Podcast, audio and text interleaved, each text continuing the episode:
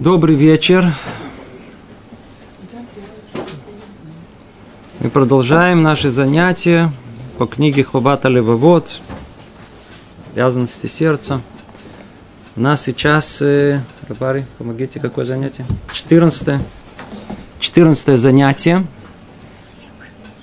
И находимся в первой главе и Худашем.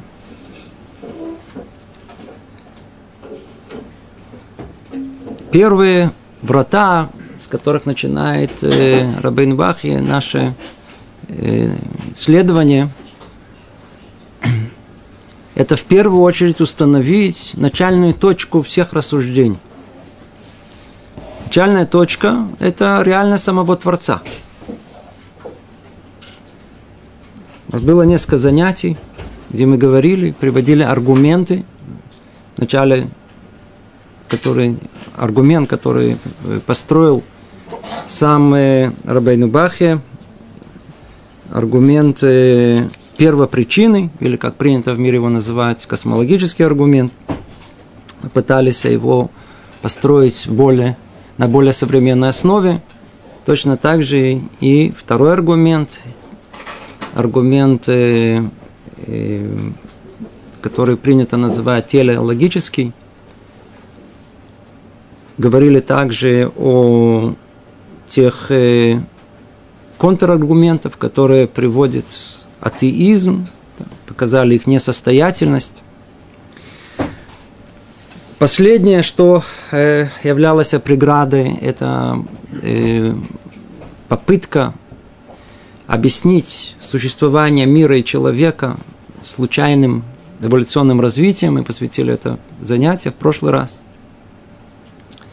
Может быть, только завершая занятие, у нас, так сказать, такой колоссальный материал, сложно было очень его вложить в одно занятие, только добавим, завершим мы прошлое занятие, то добавим, что после того, как прояснилось, что так как видели, что есть э, э, проблемы и недостающие звенья во всей этой цепочке эволюционной, которая выстраивается.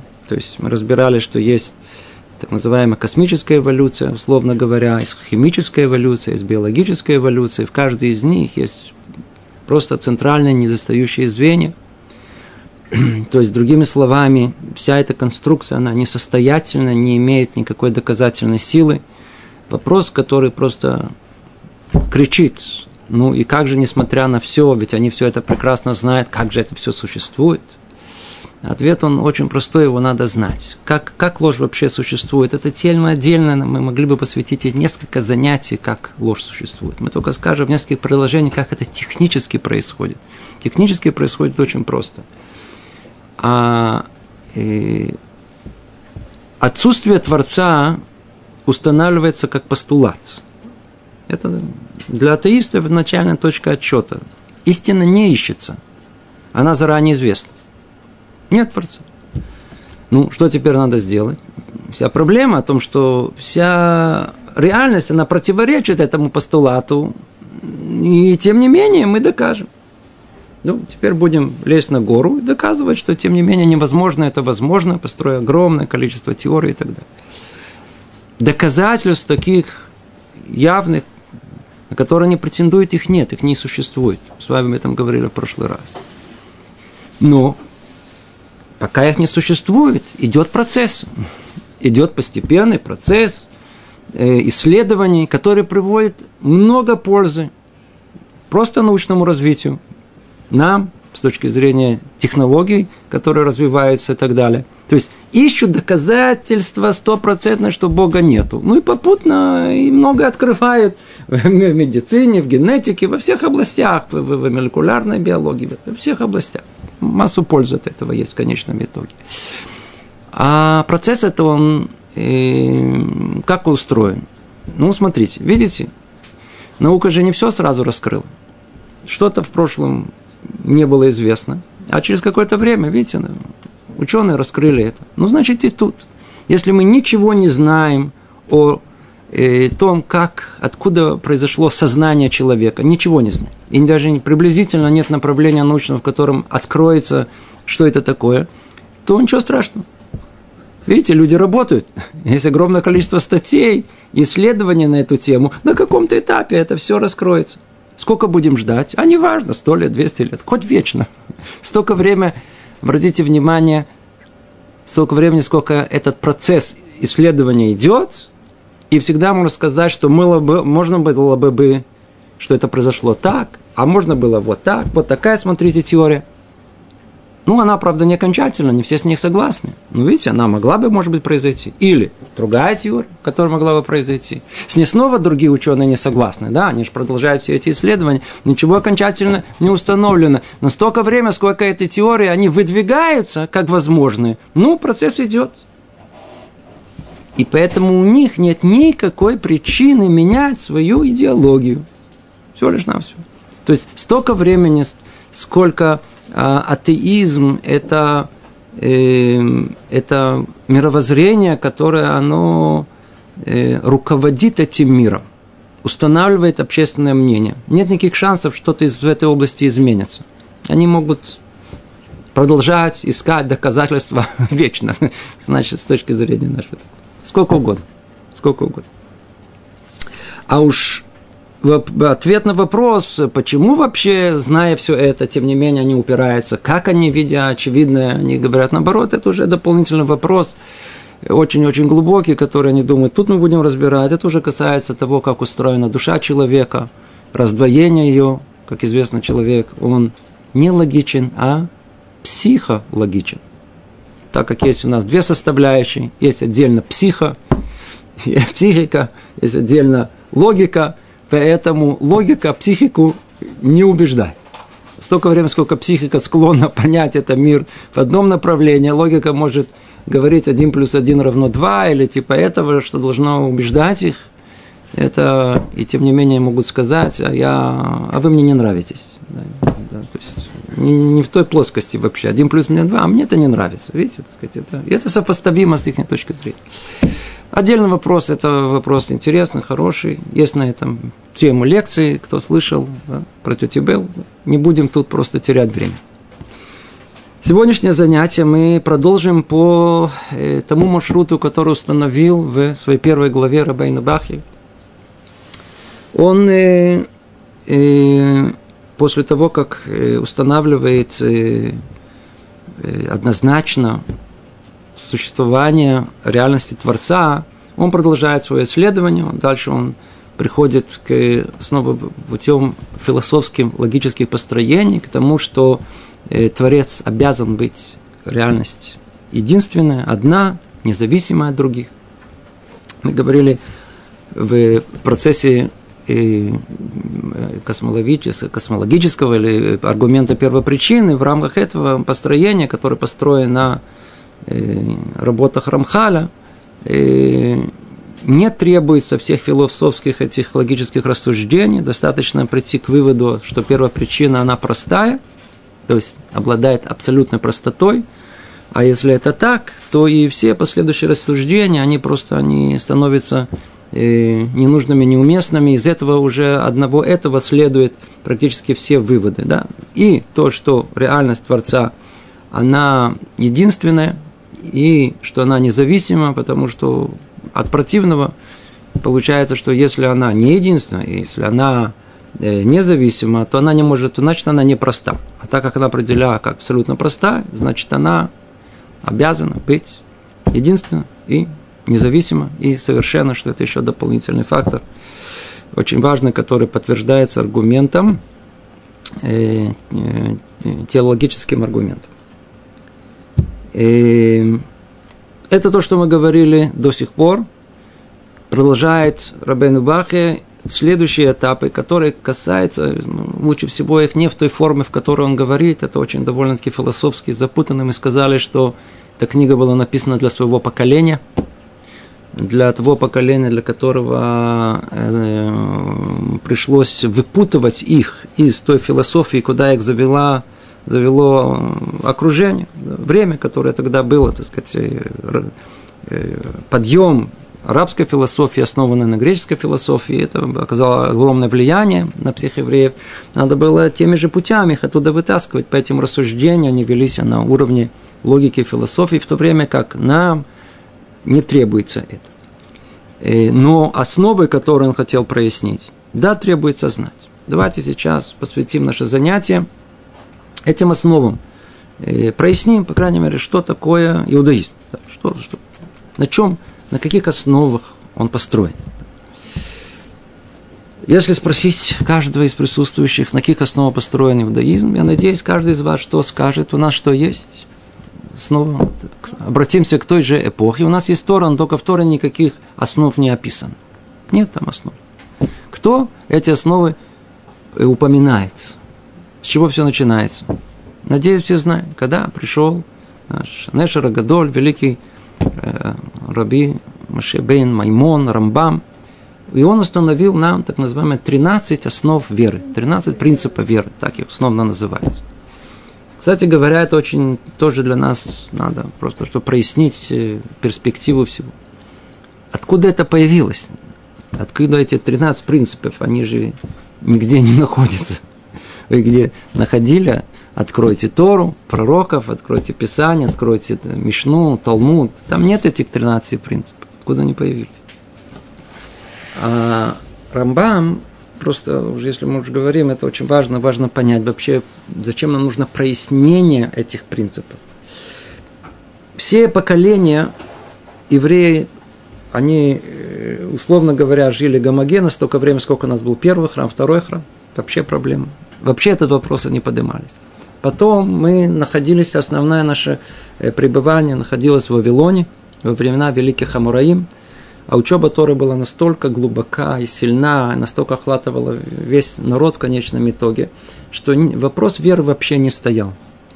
И только тогда, когда мы потеряли вообще базу, вот, вот такую прочную основу э, еврейской жизни, и нас разбросало по всему миру, и часть нас попала в и на территорию Древней Испании, и там э, влияние, как мы говорили, этой элиты интеллектуальной, которая была очень была велика с точки зрения философии, всего влияния э, ислама и всего прочего, тогда возникла большая проблема. Почему? Потому что начали появляться идеи, которые частично были еврейские, частично были нееврейские. И человек не посвященный, он не мог понять сам и разобраться, что да, что нет, что принадлежит еврейской жизни, что не принадлежит. Появились комментарии на Тору э, по, с точки зрения философских рассуждений. И часть из них, они были приняты, часть из них были отклонены.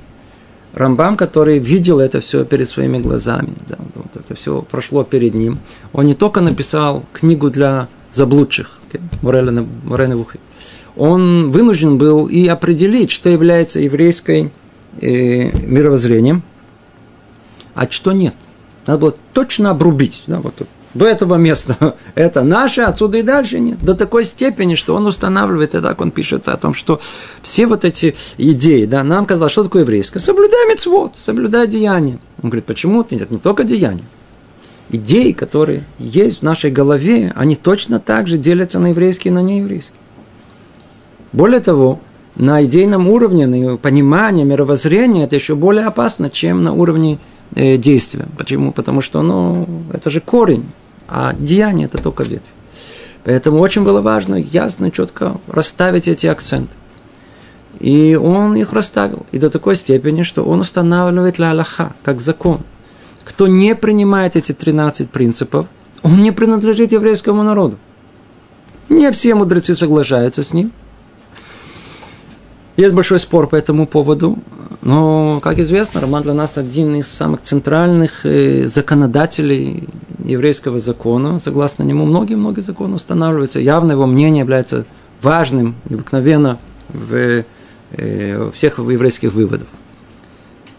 13 законов. Теперь, я надеюсь, вы их всех знаете. Вы их не знаете, перечислим. На основе этих 13 основ еврейской веры начинает разворачиваться много-много обсуждений этой темы. То есть это стало И мудрецы, которые пришли после него, его обсуждают глубоко. Есть многие, которые оспаривают Рамбама в той степени, другой есть, которые вообще оспаривают, что нельзя давать 13 принципов. Вообще не давать, нельзя давать. Тара, там каждая буква, она это закон сам по себе, поэтому невозможно это, называется лицамцем, невозможно это сократить до 13 принципов. Другие мудрецы говорят, нет, действительно есть икари, действительно есть основы, которые есть. Приходит Рабьосиф Йосиф Альбу и устанавливает нам три принципа. Он говорит, на самом деле есть три основы еврейские. Это три столпа, на котором стоит все еврейское понимание мира, все содержание Торы там находится. Уберите одно из них, вообще ничего не будет стоять. Это основы. Какие? Давайте начнем с них и прояснится все остальное. Первое – это реальность Творца. Первое – это реальность Творца. Первое – это надо понять, что есть, есть Бог. Все, с этого все начинается. Второе – о том, что Он дал нам Тору. Называется Торами Нашамай. То есть есть связь между Творцом и Творением. Третье, о том, что Творец, он продолжает, он знает все, что происходит в мире. И он Машгех, и он управляет этим миром. Он управляет этим миром. Три основы. Первое – это Митьюташем, реальность Творца. Второе – Тура Шамаем о том, что Тора, которая в наших руках, это э, дана нам самим Творцом. И третье – это Ашгахат Ашем, это провидение Творца. Я надеюсь, каждый из вас знает эти три основы, на которые строится вся, э, все еврейское мировоззрение. И много-много вещей исходит из этого. Теперь, э, каким образом они соотносятся? Он сказал, что это э, э, то, что сделал Рвеси Вальба, это называется редукция этих 13 принципов, которые есть. То есть это сокращение. И Рамбам говорит по порядку, он говорит так, о том, что есть 13, она делится на три группы. Первая группа – это реальность Творца. Второе – это э, единство Творца. Третье – о том, что Творец, он вне материи, то есть пространство ее свойств. Четвертое – Творец вне времени. Пятое – что следует обращаться в молитве только к Творцу.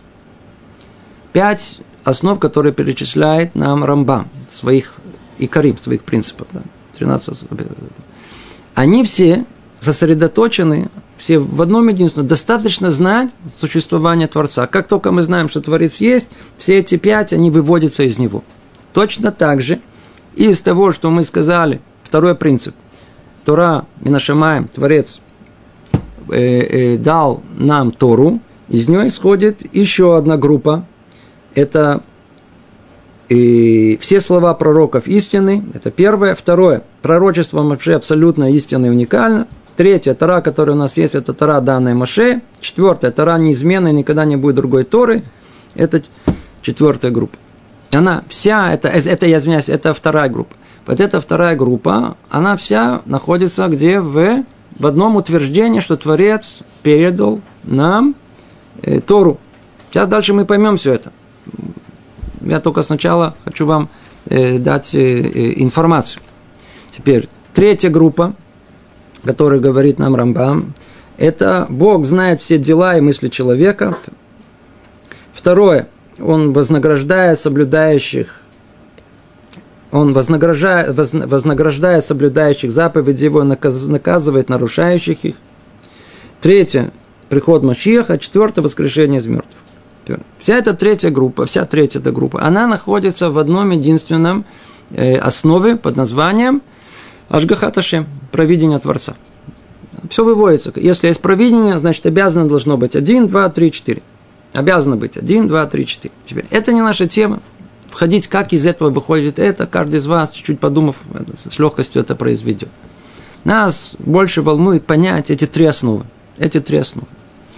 Более того, показать, что на самом деле нам достаточно не трех основ, а достаточно всего лишь одной основы. Какое? Реальность Творца сама, действительно, э, Рашбац, один из Гамкин, э, больших мудрецов еврейских, он утверждает, что для еврейской основы достаточно, что есть Творец, который является Творцом, и все остальное выводится из этого уже логически можно вывести. И мы на этом занятии попробуем показать, как это делается. Как выводится из одного утверждения, что есть Творец. Ну, отсюда и дальше давайте отправимся в путешествие. Итак, у нас есть три утверждения, три основы. Снова напомним им. Первое, что Творец существует. Второе, что Тора, которая у нас есть, она дана нам Творцом. И третье, Ашгаха Ташем, провидение Творца. Творец управляет этим миром. Казалось бы, три составляющие, не связаны друг с другом, принимаем их за какие-то основы. На самом деле все очень просто и очень-очень логично. Вот смотрите. Так как мы знаем, что Творец сотворил человека по образу и подобию своего, то мы понимаем, что то, что происходит с человеком, который условно называет э, мир малый, и весь космос, и все, весь мир другой, который называется мир э, большой, есть подобие между ними. Поэтому, э, изучая, всматриваясь в реальность этого мира, мы понимаем о мире в целом. Поэтому правомерно обращаться к тому, что происходит в этом мире, чтобы понять мир общий. Давайте рассмотрим с вами автомобиль. Средство передвижения. То, что нам близко, по-видимому. Вот что, как автомобиль он появляется. Я надеюсь, что все понимают, знают. То есть все начинается с какой-то идеи, которая развилась в какой-то конкретный план, и план этот осуществляется где? В производстве на заводе. То есть мы э, наблюдаем, что есть э, процесс одноразовый производства автомобиля. Согласны? Теперь, что происходит после того, как автомобиль произвели? Его передают на эксплуатацию. Теперь, что дальше происходит? Дальше происходит долгое эксплуатации, то есть, э, наконец-то тот, кто хотел э, получить этот автомобиль, получил его и долго-долго ездить. Ну, столько времени, сколько этот автомобиль он запланирован ездить. Как вы думаете, если автомобиль все-таки это устройство непростое, нужно ли, чтобы тот, кто произвел его, уведомил э, того, кто будет пользоваться, о том, каким образом это нужно пользоваться этим сложным механизмом? Сложном автомобиле? По-видимому, да. И действительно, мы находим в каждом автомобиле инструкцию для пользования. Давайте подведем маленький итог. Из чего все это, вся эта комбинация состоит? Она состоит из одноразового акта э, производства автомобиля, который там включает несколько составляющих, как то э, желание, идея, план, реализации и так далее. И непосредственно эксплуатации. Это первый этап одноразовый. А второй долгий-долгий-долгий многоразовой эксплуатации того, что вышло. Верно? Теперь посередине то, что соединяет производство и соединяет эксплуатацию. Та самая книга, которая она выдается как э, инструкция по эксплуатации. Три составляющие. Вот эти три составляющие, которые, основы, которые есть в мире. Мир был сотворен как одноразовый акт творения вначале произошел. Творение само по себе, оно состоит из определенных этапов, которые тоже можно понять по подобию творения, которое человек сам, он э, осуществляет в этом мире. Все начинается с желания, которое переходит в идею, идея переходит в разбивается на план, и после плана можно приступить уже к реализации. И вот, видите, готовая продукция перед нами. Теперь что осталось, а? Теперь осталось только использовать эту продукцию. Как только продукция используется, тем самым удовлетворяется первоначальное желание, круг замыкается, это и есть творение. Кто понял, понял, кто не понял, не понял. Это и есть творение. Это первый этап. Он одноразовый. В самом начале. Теперь, после того, как Творец сотворил этот мир. Масеба решит. Да. Отсюда и дальше. Теперь надо осуществить это творение. Да. Для чего оно осуществляется? Для какой цели? Для этого есть второй этап. Какой? эксплуатации этого творения, то есть непосредственно использование этого творения. В чем он заключается? В том, что Творец управляет этим э, миром. Значит, первый этап – это творение мира, а другой этап – это эксплуатация этого мира, то есть управление этого мира. Вот вам, видите, есть первое и есть второе. Теперь между ними должно что-то связывать. Если Творец сотворил мир для определенной цели, верно? Для того, чтобы потом его это эксплуатировать и использовать. Значит, он должен был тому, кто это должен сделать, должен был это передать как-то. Верно? Значит, должно быть что-то посередине. Что посередине? То, что их связывает. То самое э, Аурата Яцран. То есть, это э, э, инструкция по эксплуатации, которая объясняет, для чего вообще сотворили. И что я должен достигнуть, как, как ехать. Вот вам три составляющие, которые просто ясно должны объяснить три основы на которых построено все в иудаизме. И, в принципе, это не иудаизм во всем мире. Да, это, это реальность всего мира так устроена. Есть одноразовый акт творения. После этого творения должно прийти, эксплуатироваться, то есть должно непосредственно прийти к осуществить цель своего существования.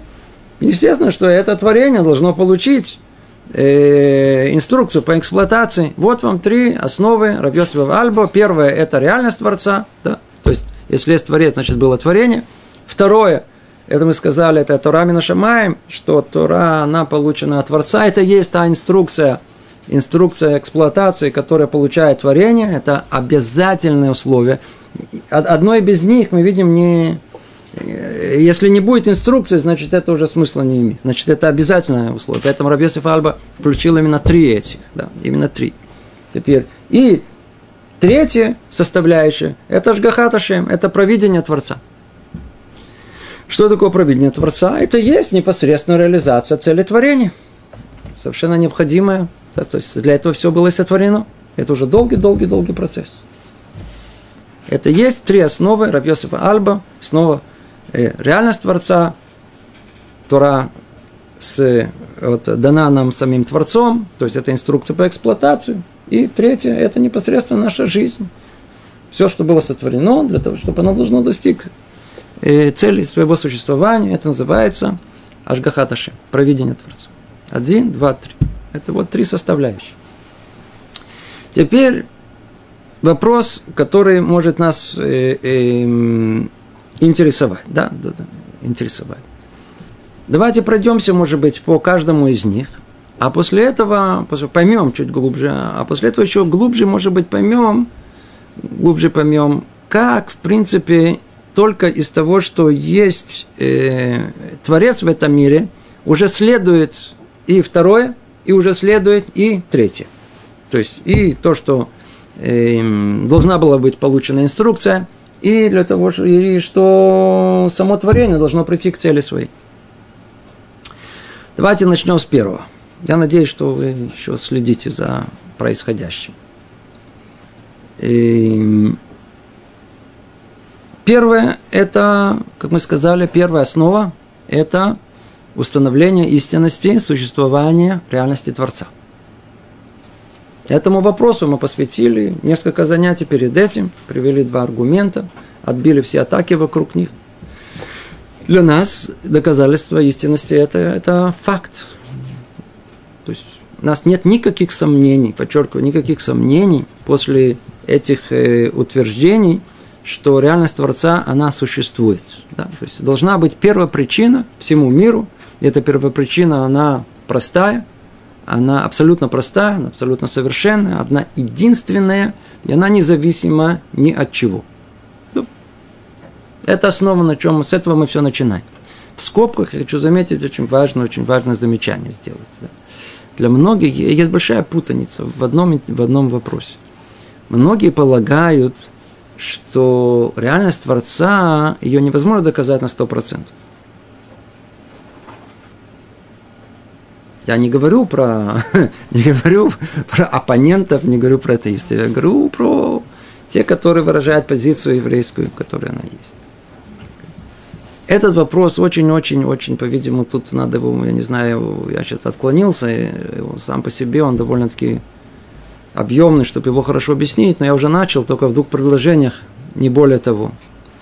А когда имеется в виду, что действительно невозможно сто процентов понять, не имеется в виду вот эта первая часть, одноразовый акт творения и существования Творца, а имеется в виду вторая часть, существования всего мира. Тут действительно, тут действительно мы ничего не понимаем, потому что не мы, не наш разум управляет, а Творец управляет. Понять все причинные связи, каким образом происходит с нами то, что происходит, и жизнь устанавливается, что такое добро, что такое зло и так далее, это свыше мы, мы, мы, мы, мы мало понимаем. Поэтому тут требуется вера, тут э, невозможно быть в этом сто процентов, у нас какие-то сомнения в этом деле. Поэтому есть тут место спрашивать вопросы в этом, в этом деле. Да? Но мы сейчас увидим, что на самом деле и в этом у нас нет никакой э, потребности в этом. Тем не менее, полагает, что если мы э, э, э, имеем как бы абсолютно доказали существование Творца, это забирает у нас свободу выбора. И ответ, даже если нам покажет самого Творца, это не за... у нас никакой свободы выбора не, не, не отнимет, потому что снова и снова человек это не создание логическое, оно психологическое. Творец таким образом и сотворил человека, что у него всегда есть свобода выбора. Даже указав ему, объяснив и доказав истинность чего-либо, это не отнимает у него, тем не менее, возможность закрыть на это глаза или сказать «фуя, мне не нравится вообще все это». Или просто сказать «все, увидимся завтра, дайте мне подумать, а завтра я уже не приду». И свобода выбора всегда у человека остается закрыть глаза даже на истину. Кто не ищет истину, столкнувшись с ней лоб в лоб, он ее просто не заметит. Она для него не существует. Почему? Он не хочет ее знать. Он хочет знать то, что его э, э, э более низменные части его души хотят э, испытывать, а не знание разума хочет этого понять и добиться. Эта тема сама по себе, жал ее, жалко ее было даже трогать, но если уже сказали, то сказали. То, начнем. Есть первое, это реальность Творца. Сказали, реальность Творца для нас считается после того, как привели эти два аргументы, и э, все возможные атаки со всех сторон, они как бы и, и отодвинуты, опровергнуты. Для нас это считается как э, э, основа основ, истинность, полная, стопроцентная истинность существования Творца. С этого мы все начинается теперь. Если это так, Давайте посмотрим на первый этап. Первый этап – Творец. А если есть Творец, почему он называется Творец? Потому что он сотворил этот мир. Ведь мы пришли к нему именно со стороны творения, верно? Мы всматривали в, в творение. Творение – это есть вот наш мир. И рассуждая от, в обратном порядке, от следствия к причине и так далее, и так далее, мы пришли к первой причине. Первая причина, как мы сказали, обязан – быть и, и абсолютно простая, совершенная, независимая и единственная. Кто помнит, надеюсь, так сказать, мы больше не будем повторять это. Теперь, что из этого следует? Это самое, самое основное. Что из этого следует? Из этого следует, что, что, что первый, что процесс этот, первый, который он есть, он, он, он включает в себе обязательно процесс творения. Он включает в себе основную составляющую, которая есть. Как она называется? Цель творения. Слово творение само по себе, само по себе. Да, то есть у нас есть мы, это творение, есть у нас Творец. Стоит вопрос осмысленности, что это основа всего, что есть э, разумного, что есть в этом мире. Для чего Творец сотворил это творение? Другими словами, основной вопрос всего это цель творения. В формулировке нашей, как это называется, в чем смысл жизни? Философская формулировка, человеческая, в чем смысл жизни? А, с точки зрения мировоззрения еврейского, Творец сотворил творение. Для чего он сотворил? Другими словами, не ставится под сомнение вопрос, а может быть вообще цели нету. Цель обязана быть. Почему она обязана быть? Если мы предположим, что э, цель отсутствует, значит, мы припишем Творцу бессмысленное деяние, что это по определению невозможно. Другими словами, Творец – это значит э, творение творения для определенной цели. то, что надо знать. Теперь. Если у нас есть, о, значит, есть Творец, есть творение, творение, оно сотворено для определенной цели. Теперь. Когда завершается, э, завершает, должно завершиться творение? Тогда, когда это творение, то есть, которое оно было сотворено, с учетом, что она знает цель своего творения, она добивается этой цели. Как только цель творения добилась, добились, да, значит, завершается этот круг творения, и все, все приходит к самому своему началу. Это основа, на которой построятся все остальные рассуждения. Надо знать, это как бы теологическая основа всего.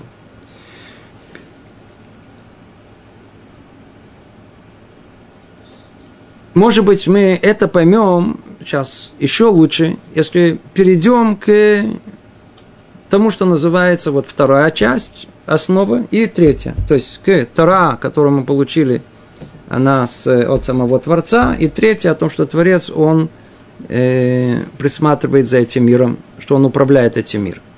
Давайте посмотрим, во-первых, что и что, и как это исходит из первой основы. Сказали, что Вторая основа – это что есть у нас, снова ее перечислим, есть одноразовый акт творения, да, а творение, то есть а, акт творения, творение для определенной цели. Второе – это передача цели творения самому творению. И третье – это продолжительная реализация цели творения. Три составляющих. Да? Это три основы иудаизма. Первое, как мы сказали, она ясная. Это э, существование Творца. Мы его прояснили на предыдущих занятиях, снова сейчас перечислили, сказали, по какой причине мы считаем, что первая основа является истиной. Теперь, откуда мы знаем, что вторая основа является истиной? Другими словами, что мы действительно должны были получить Тору с горы Синай. Обратите внимание, я сейчас не говорю о том, что произошло. Я говорю о том, что обязано было произойти и что исходит из самой идеи творения – Слышите? Это очень важно подчеркнуть.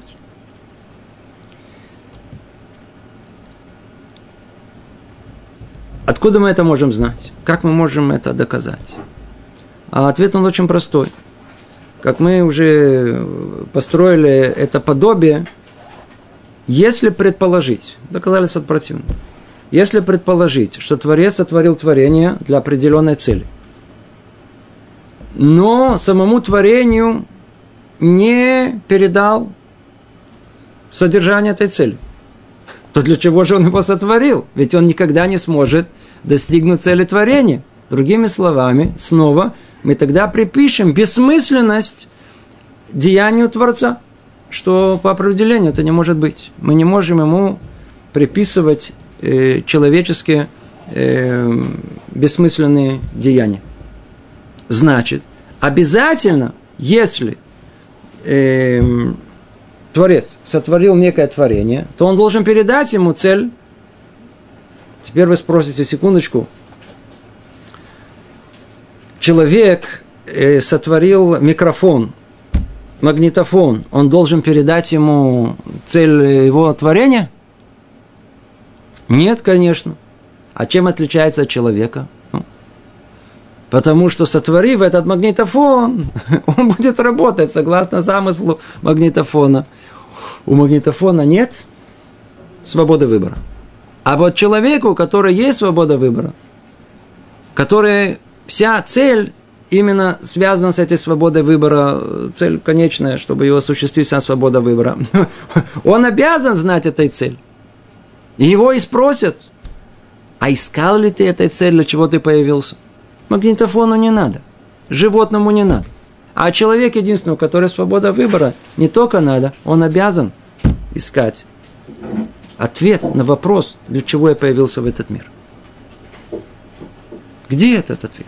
Не знаю, где этот ответ. Неужели, неужели тот, кто сотворил меня, не дал мне никакого ответа? Такого не может быть. Кто так рассуждает, правильно рассуждает. Такого не может быть.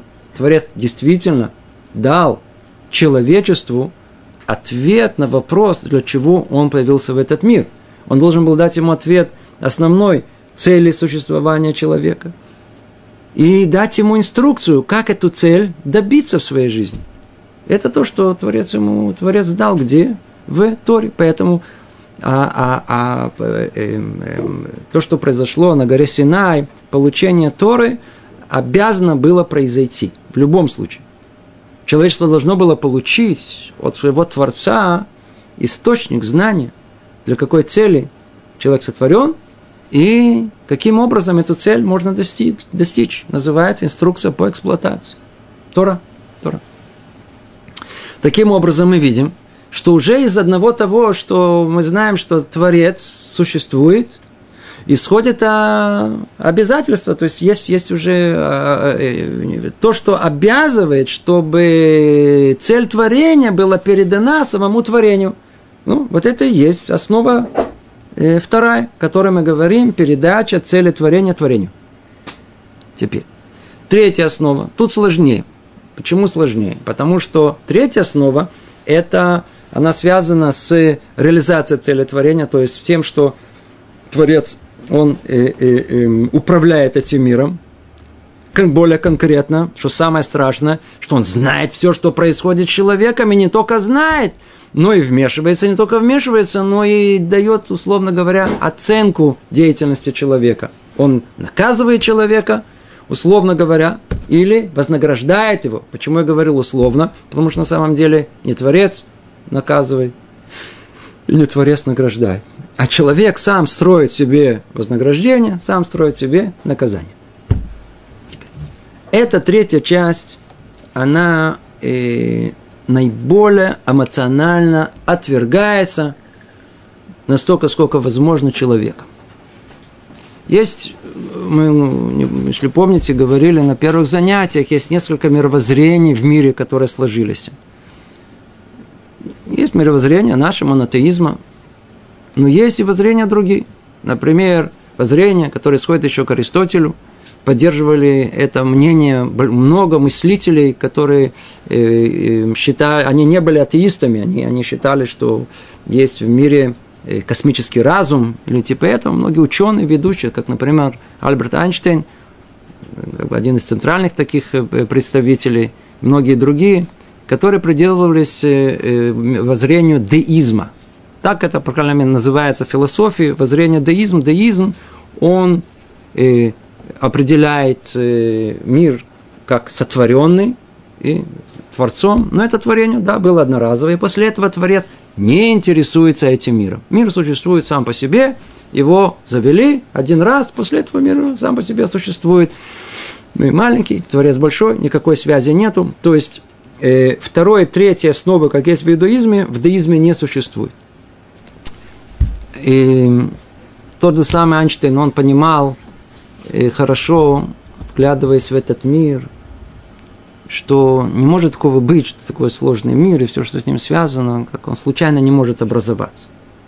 Он говорил везде, говорил открыто, говорил такие, на него ссылаясь за все время по ошибке, как на человека религиозного. Он не был человеком религиозным уж точно в нашем понимании – он только говорил все время о Боге. Почему? Потому что он понимал о том, что случайность не может создать ни мир, который вокруг нас, ни все законы, которые мы э, видим, как они работают, как мы их используем, и тем более человек. Но совсем другое дело. Он всеми силами препятствовал того, чтобы Бог вмешивался в его личную жизнь. Он говорит, да, есть какой-то космический разум, но при чем тут к моей жизни? Потому что я делаю, как я, как я шнурки э, э, завязываю, я, извиняюсь, как хожу в туалет. Никакой связи нет. Он, как будто он тот, который устанавливает – что да, что нет. То есть для того, что он скажет, ну, ну такого не может быть. И многие другие тоже говорят, нет, смотрите, есть такой, Творец есть, но вот-вот-вот в наши личные дела уж точно не вмешивается. Ну, от того, что они так установили, по-видимому, он, Бог там и будет решать, вмешиваться, не вмешиваться, все-таки люди, знаете, как важны. Смехотворно. Откуда мы знаем, что Творец действительно вмешивается в наши дела? Откуда мы знаем, что это действительно происходит? Снова давайте обратимся к образным сравнениям и просто поймем, что если мы сказали алиф, то мы должны сказать бет. Да? Как, знаете, по- по-русски как говорят, если сказал и а, то надо сказать б. Так говорят. Если мы говорим, что есть Творец, и Он сотворил творение, и творение, оно для определенной цели, можем ли мы предположить снова, что Творец, сотворив творение, оставил его на произвол. Другими словами, что мы делаем? Мы приписываем Творцу снова нелогичное, бессмысленное деяние. То есть я сотворил его, но все, да, пусть оно как-то там, пусть оно само себе там крутится. А для чего же тогда его сотворил? Ведь это противоречит основной посылке какой? Что любое творение по определению, оно сотворено для цели. Ну, так а я что, сотворив это для цели, теперь цель это вообще не преследуется? Значит, снова приписываем полную э, бессмысленность деянию Творца, что быть не может. На что это подобно? Представьте себе, что есть некий э, талантливый и богатый э, человек, который решил построить завод. И он реализовал свою мечту, построил, и он является э, обладателем этого завода, да, то есть он хозяин его, и он директор исполнителя этого завода. Завод работающий, пыхтит, все. И теперь нам говорят, вы знаете, а вот этот, который все это дело затеял, он вообще и не знает, что там происходит, и не управляет этим заводом. Человек – это существо психологичное, да, то есть вполне возможно, что он сошел с ума, такое тоже бывает. Но если исключить, что этот человек чуть-чуть, это крыша поехала, и он, каким был в начале, когда он строил, таким он и продолжил существовать, мы не можем приписать ему что он является директором, но он при этом не управляет. Какой же он тогда, почему же он так его называет директор? Такого не может быть. То не можем приписать полную логичность тому, что он хозяин и директор, совершенно не интересуется ни тем, что производит, как производит, сколько продают, какое количество продают, сколько доходов, сколько расходов. Видимо, это одно противоречие другого. То есть мы э, э, не можем допустить полную логичность в своих выводах.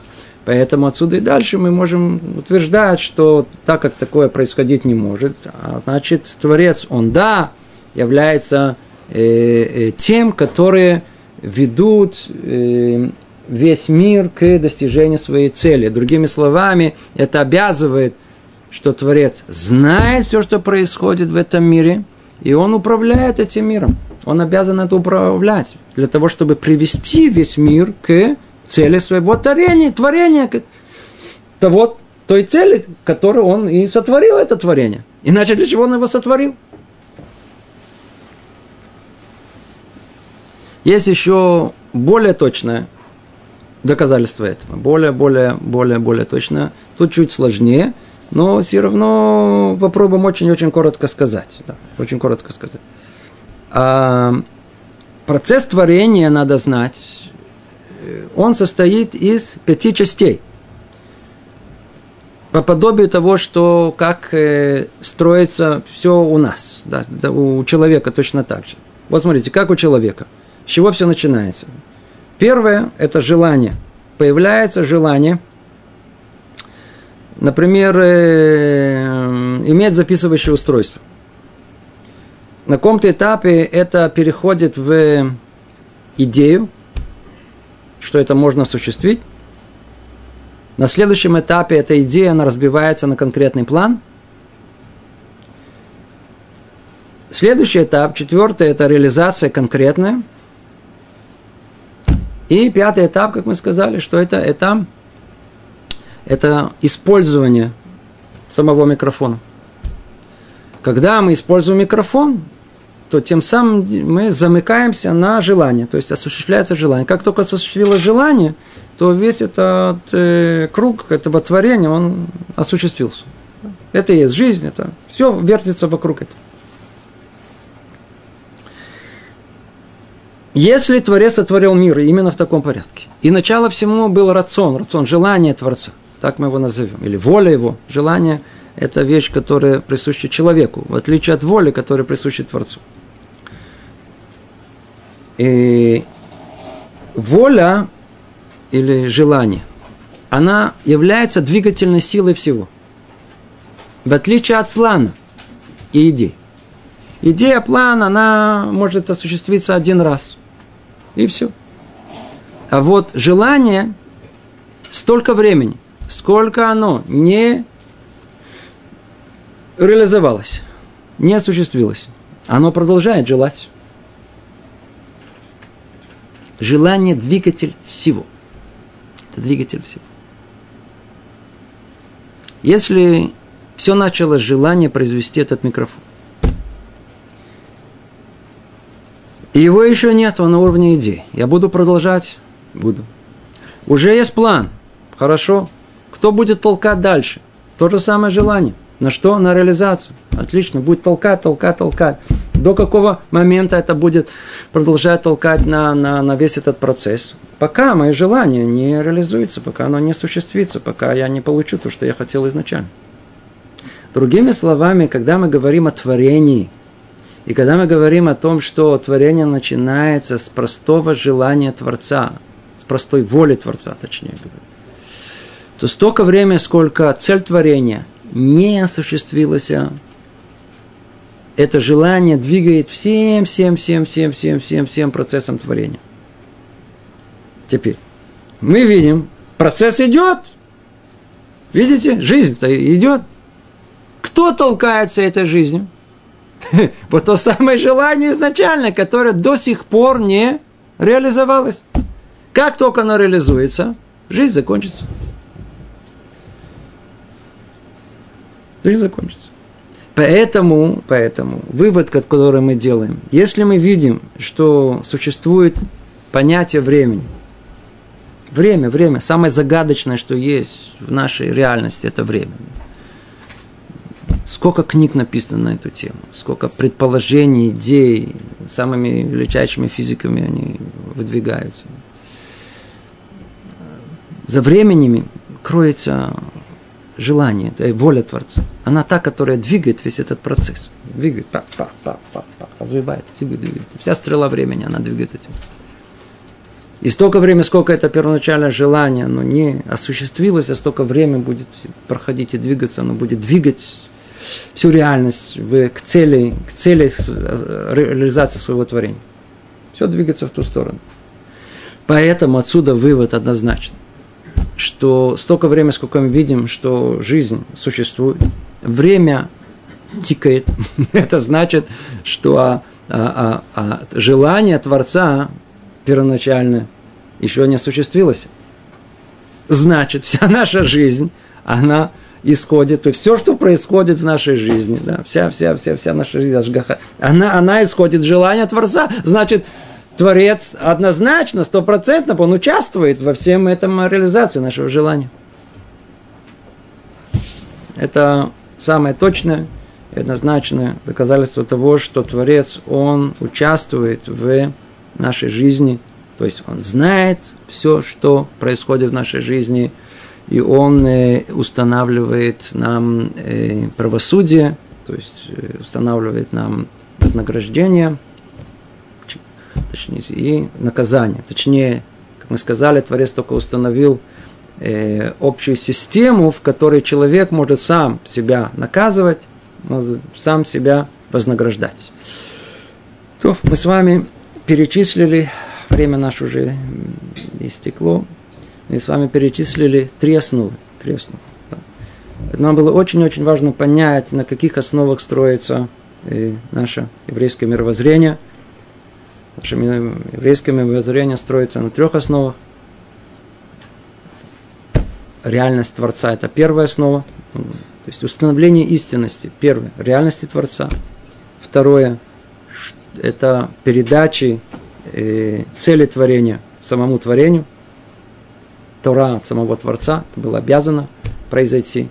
Третье, что Творец не оставил свое творение, а он естественно, что он продолжает каждую секунду его содержать, подпитывать. Без Творца вообще это бы не существовало. Более того, естественным образом он знает все, что происходит, и он вмешивается, управляет, управляет всем этим процессом.